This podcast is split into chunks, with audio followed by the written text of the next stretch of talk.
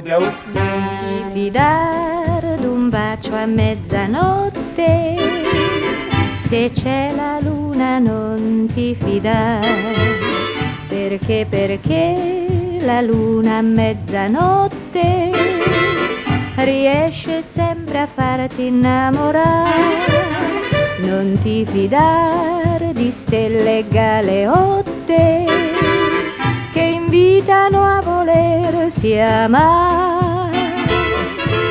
Mezzanotte per amar, mezzanotte Hola, os doy la bienvenida a Oncine, el podcast que se oye, se imagina y se siente para estar al día de las novedades del catálogo de series y cine audio descrito de la plataforma Club 11.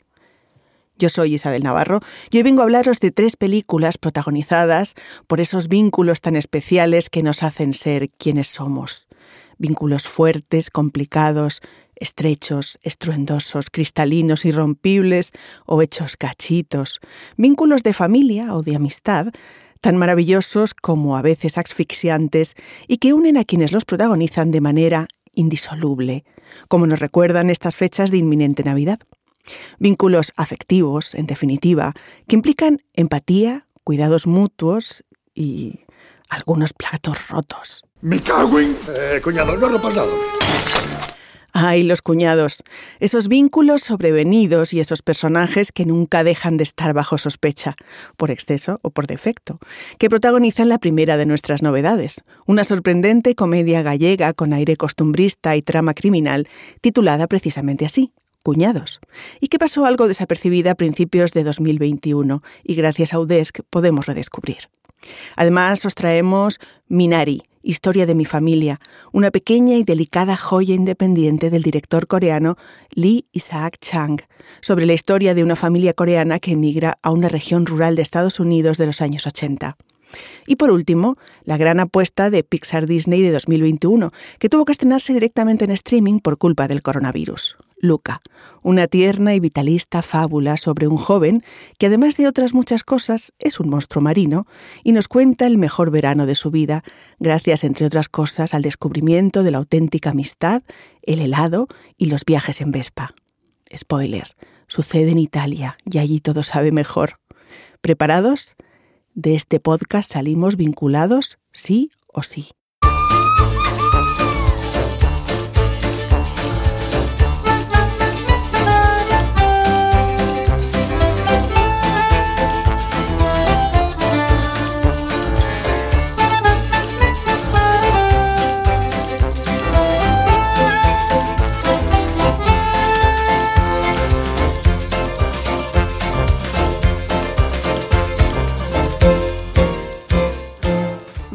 Con esta divertida y galleguísima película te queda la duda de si el título debería haber sido Cuñados o más bien Pringados.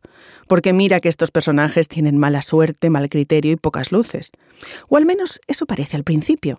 En esta película que se aleja del tipo de comedia de aire televisivo y grandes estrellas que lo mismo podría suceder en Madrid o en Los Ángeles, para contarnos una historia protagonizada por unos personajes con pinta de persona que bien podrían ser tu madre, tu hermano, tu jefe, tu cuñado o tú misma. La idiosincrasia local y más concretamente orensana, está omnipresente tanto en las empanadas que se comen como en el tráfico ilegal de pulpo o la importancia del equipo de baloncesto de la ciudad, pero también en aspectos más culturales como en el tipo de relaciones felizmente tribal y marcado por el matriarcado. De hecho, las mujeres de la historia resultan bastante más espabiladas y racionales que estos tres desgraciados y entrañables cuñados que protagonizan la acción. Tengo un trabajito para ti. Hay que cubrir seis puestos de trabajo para discapacitados. ¿Ah, sí? Tú ya podrías ocupar uno. Encárgate de buscar gente. Y para que me quede claro, eh, ¿quieres discapacitados de verdad o solo que lo parezcan para cobrar la ayuda? Eso último lo has dicho tú. El asunto de cuñados va, como no, de familias políticas que se enredan entre sí. Sabonis, apodado así por el célebre jugador de baloncesto lituano, está casado con la hermana de la mujer de Eduardo. Ninguno de los dos es muy listo. Y se encuentran de repente con un grave problema económico que podría arrastrar a toda la familia y no tienen ni idea de cómo resolver. Al final Sabonis, dejándose llevar por un impulso, encontrará una solución genial, con todas las comillas. Secuestrar a Modesto, el cuñado de Alicia Zamora, una fraudulenta empresaria que les ha engañado. Pero claro, ¿quién pagaría un rescate por un cuñado? Desde luego no Alicia, que es una villana de manual, pero de Orense. Es el cuñado de Zamora. ¿Y qué hace aquí? A lo mejor lo metí yo. Ay, me cago en la chispa. Es que cuando lo vi riéndose de nosotros, se me nubló todo. Es que aún encima. Aún encima, me cago en la... Para quieto, que está inconsciente. ¿Qué haces? Así lo dejaste tú con el frenazo, ¿eh? Que yo lo dejé entero. ¿Y por qué lo metiste dentro? ¿No nos dijo él que así se arreglaban las cosas en México? Pues ya está. Ala, secuestrado, ya está. Pero esto no es México, Sabonis. Este es Ourense. ¿O no lo ves? Efectivamente, esto es Orense. Y el secuestro acabará a la gallega.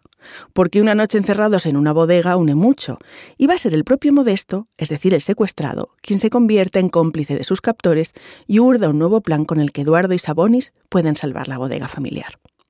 La película recuerda a algunas comedias protagonizadas por pobres diablos de la tradición británica, pero probablemente su antecedente más cercano sea la comedia criminal patria por excelencia, Atraco a las tres, con sus pequeñas penurias en cada uno de los personajes, pero en versión riquiña. El director de esta película sorprendente, pese al cliché de su título, es Toño López, un profesional forjado en la televisión gallega que une fuerzas con el guion de Araceli Gonda, una de las escritoras de la serie Hierro, y la banda sonora de Santi Hull e Iván Laxe, que puntea con naturalidad las emociones de los protagonistas, que se mueven entre la ternura o lo cafre.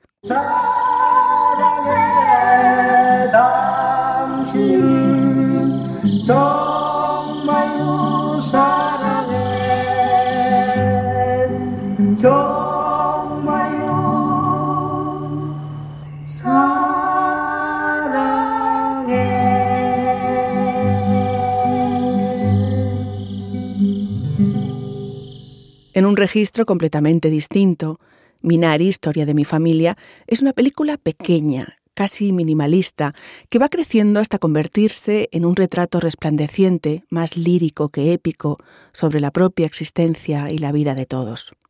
El drama, dirigido y escrito por Lee Isaac Chang, recrea su memoria infantil como hijo de inmigrantes coreanos, el Arkansas rural de los años 80 sus rutinas, la crisis de sus padres y el inevitable aislamiento cultural dentro de una comunidad de la América profunda. Si es la primera vez que venís, levantaos. No seáis tímidos. Levantaos. Mamá, levántate. Qué preciosa familia. Nos alegra que estéis aquí. El padre ha dejado California, donde han vivido durante 10 años, y se ganaba la vida, y muy bien, como sexador de pollos. Y les ha arrastrado hasta Arkansas para vivir en una caravana apuntalada sobre bloques, en medio de una gran extensión de terreno baldío que planea convertir en una granja que los mantenga. Pero su mujer se siente frustrada con ese cambio. Su hijo David, quien sostiene la mirada del director, nació con un soplo en el corazón y requiere un control frecuente. Al niño ni siquiera se le permite correr y en caso de emergencia la gran distancia de la granja al hospital más cercano preocupa a la madre. En su nuevo hogar está enfadada, frustrada y desesperadamente sola. Aunque hay un puñado de inmigrantes coreanos en la zona, apenas conecta con ellos. Fíjate, el Minari está creciendo mucho. Oye, David, tú nunca has probado el Minari, ¿a que no? ¿Te gustaría? El Minari es lo mejor que hay en el mundo. El Minari crece por todas partes, como las malas hierbas. Todo el mundo puede cogerlo y comérselo. Ricos o pobres, da igual, todos pueden disfrutar de él y tener buena salud. El punto de inflexión en el relato es la llegada de la abuela materna, a quien el pequeño David jamás ha visto. La relación que se establece entre nieto y abuela, una mujer sabia y cariñosa, ruda y tierna, profana, impulsiva y ferozmente devota de su brillante y agobiado nieto, es una mezcla de carta de amor y tierna parodia. La llegada de Sunya, encarnada por la actriz coreana Jung Yu Jung, que a sus 74 años consiguió en los últimos Oscar el premio a Mejor Actriz de Reparto por este papel, dejando otra vez a Glenn Close con las ganas, es por un lado el aterrizaje de una auténtica extraterrestre y por otro el de una mujer que les abre el camino de vuelta a sus propias raíces. Unas raíces simbolizadas por la hierba minari, cuyas semillas ha traído de casa y la abuela conseguirá que crezcan junto a un modesto arroyo de Arkansas. Una película muy recomendable para los amantes de las historias sutiles, pero que aburrirá a los amantes de las emociones fuertes y la acción trepidante. No perdere l'occasione se non puoi te Vamos Luca! Capita tutti i giorni di avere due consulenti, due empresari che si fanno in quattro per te.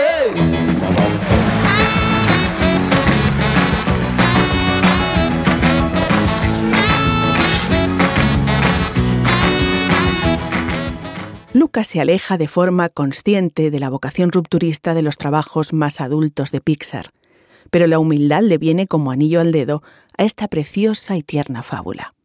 La nueva historia de Pixar nos traslada a la costa italiana y por los carteles que se ven en los pueblos deducimos que estamos en los años 50. La estación del año es muy evidente, el verano, la época en la que más aprovechamos para descubrir el mundo y descubrirnos a nosotros mismos. En esa maravillosa riviera italiana, Luca, el protagonista, comienza a vivir varias aventuras. Viaja en Vespa, toma helados, da paseos en rumbo fijo y todo de la mano de un amigo, Alberto. Hasta ahí nada que no suene raro dentro de un verano añorado por cualquier chaval. El asunto es que los dos niños guardan un gran secreto.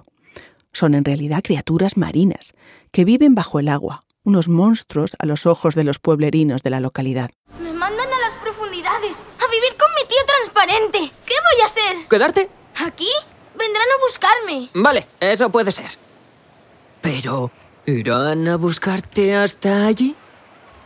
Imposible. Es una locura. Seguro que ese sitio estará lleno de vespas. Habrá alguna para nosotros. Una vespa de verdad. ¿Y podríamos sobrevivir allí? ¿Tú y yo?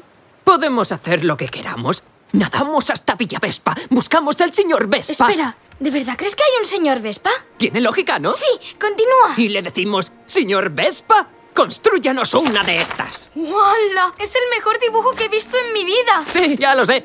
Luca, piénsalo. Cada día iremos a un lugar nuevo y cada noche dormiremos bajo los peces. Nadie nos dirá qué hacer. Seremos solo tú y yo. Libres. En la superficie, y como la podrán asimilar los más pequeños y pequeñas de la casa, este nuevo cuento de la compañía Pixar es una historia sobre dos niños disfrutando de un verano en una pequeña villa italiana. No obstante, si se ahonda en las profundidades de lo que ha querido contar su director, Enrico Casarosa, un emigrante italiano a Estados Unidos, hay bastante más atrevimiento que en muchas otras tramas venidas del estudio. Pero claro, hay que partir de que Pixar es una de las marcas de Disney y hay temas que todavía resultan esquivos de plasmar claramente en la pantalla. Pese a esto, Lucas sabe eludir esos obstáculos y llega bastante más lejos que otras historias, dejando una historia tierna y cercana entre dos amigos, o en realidad es un primer amor, en una trama sobre el miedo a lo desconocido que cuenta además con un coro de fabulosos personajes secundarios. El padre de la niña Julia y su genial gato bigotudo, los padres de Luca y la abuela de Luca, o el chulo del pueblo. No sabes nadar. Tú apenas sabes montar en bici. ¡Siete un desastre! O sea, ¿de dónde salís vosotros? No vamos a contarte nuestros secretos. Somos fugitivos. ¿Fugitivos? No sé yo, ragazzi. Por favor, mi familia iba a enviarme a un lugar horrible, lejos de todo lo que me gusta. Pero si ganamos esta carrera, po podremos ser libres. Mi vida es guay, solo le he hecho un cable. Hmm. Dame solo otra oportunidad. No. Tenéis tantas ganas de ganar como yo. Se os notan hambrientos. Eso es lo más importante. Yo me muero de hambre. Perfecto. Tú comes, tú montas en bici y yo nado. Bichos raros. Bichos raros. Y es que Luca es una oda a los bichos raros, a los vínculos que unen a los diferentes y al aprendizaje de los que rechazan a los distintos hasta verles como lo que son, Alberto y Luca, ni más ni menos. En esta película vemos reminiscencias de esas otras amistades emblemáticas de Pixar, como la de Woody y Buzz en Toy Story o la de Mike y Sully en Monstruos S.A.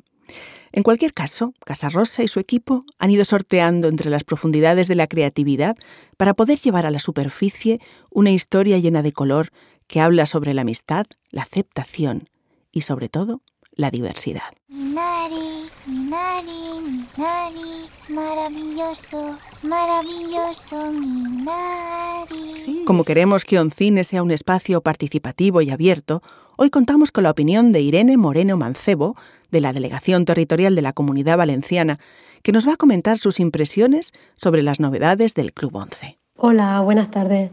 Pues a mí me ha parecido que la película de Luca es una película que es bastante entretenida, con una historia muy fácil de, de asimilar.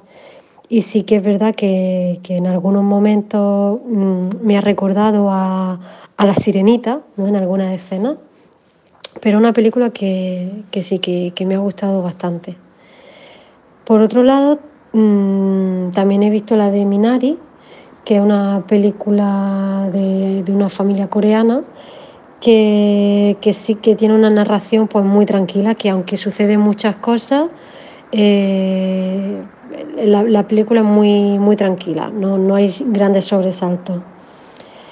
Eh, a mí esta película no la, no la había visto antes y me ha parecido una película muy, muy interesante para, para reflexionar. Y, gracias a la audiodescripción, sí es verdad que tengo la sensación de que no me he perdido detalles que, que me podría haber perdido. Y que no he tenido que estar constantemente preguntando cosas, sobre todo en las escenas de en la escena en, en Minari, en las escenas que son más oscuras o que suceden de noche o sí, o que había poca luz, no he tenido que estar constantemente preguntando qué es lo que está haciendo, qué, le, está pasando. Además de cuñados Minari y Luca, otras novedades de Audesc que no te puedes perder son Regreso al Futuro 3, en la que McFly viaja al viejo oeste, y La Primera Navidad, una película italiana que también viaja al pasado, pero más concretamente a la Palestina que vio nacer a Jesús y estaba bajo dominio de los romanos. Y por último, y cambiando de tercio, también tenemos Nadie, una violenta película de acción protagonizada por Bob Odenkirk, el famoso Saul Goodman de Breaking Bad.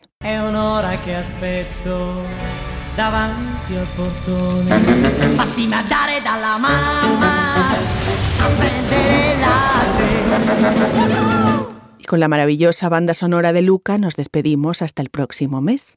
Hasta aquí hemos llegado en Oncine con las recomendaciones del mes disponibles en el catálogo de Audesc que os animo a seguir explorando y disfrutando. Recordaros que Club 11 es una plataforma para las personas afiliadas a la 11 en el que tenemos una sección de audiodescripción con el buscador Audes, el blog versión accesible y más información de interés. Además, en el blog de versión accesible encontraréis información de novedades con estrenos de cine audiodescrito, ópera y televisión. Yo soy Isabel Navarro y ahora sí os digo adiós, o mejor, hasta pronto. Y sobre todo en estas fechas tan especiales, os deseo salud en los vínculos, feliz Navidad y próspero Año Nuevo. Ya sabéis, escuchad cine, ved cine, imaginad cine. Y sobre todo, no os quedéis sin historias.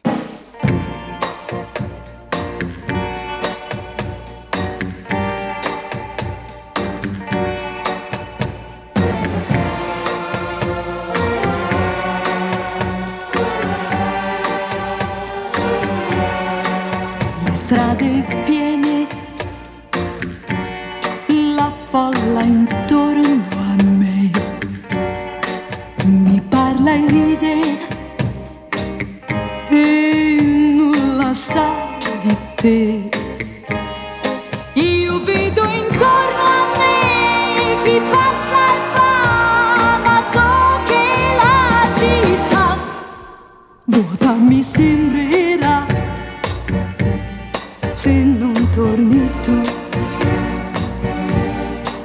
C'è chi ogni sera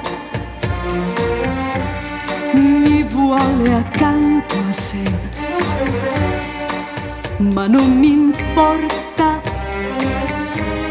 se i suoi baci mi darà. Io penso sempre a te.